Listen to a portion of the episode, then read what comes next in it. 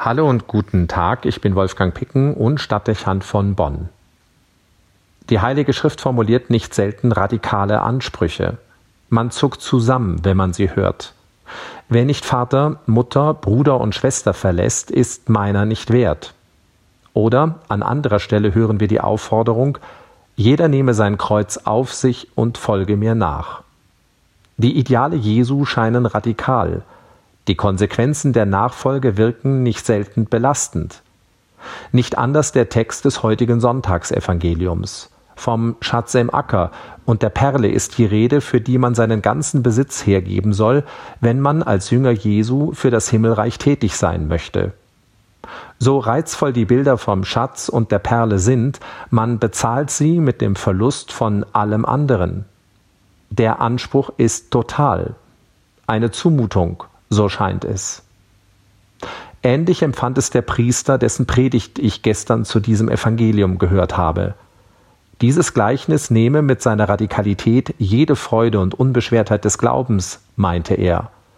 Also deutete er den Text um und bat seinen Zuhörern an, es so zu verstehen. Jesus wolle damit sagen, wir Menschen seien sein Schatz, und deshalb sei er einer von uns geworden und habe alle himmlische Macht hinter sich gelassen. So könne uns das Gleichnis glücklich machen. Ich bin Gottes Schatz und seine Perle.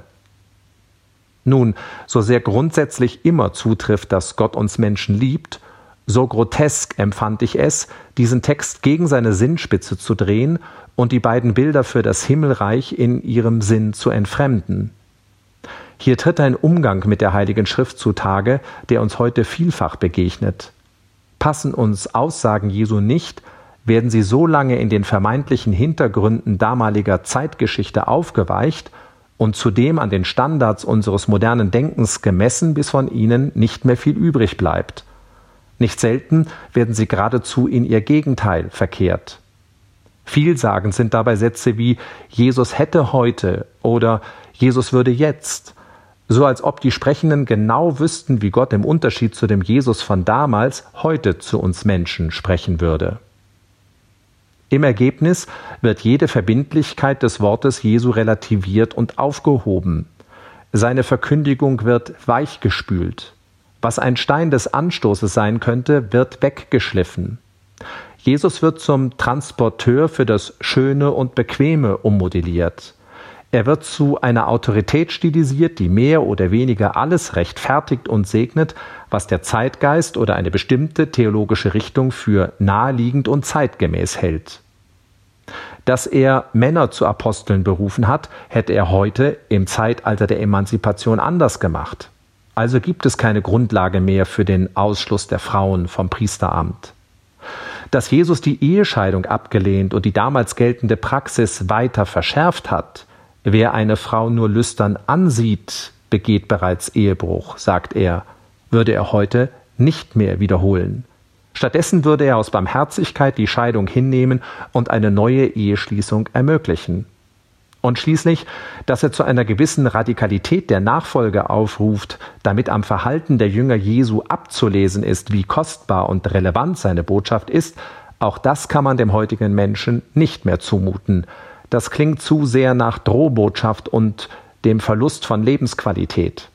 Also hätte sich Jesus diesen Satz verkniffen und stattdessen in Gleichnissen und Reden immer wieder nur das eine vermittelt, nämlich, dass er uns grenzenlos liebt. Die Manipulationen an der Person Jesu und die Trivialisierung seiner Botschaft sind gravierend und inzwischen überall in der Kirche salonfähig.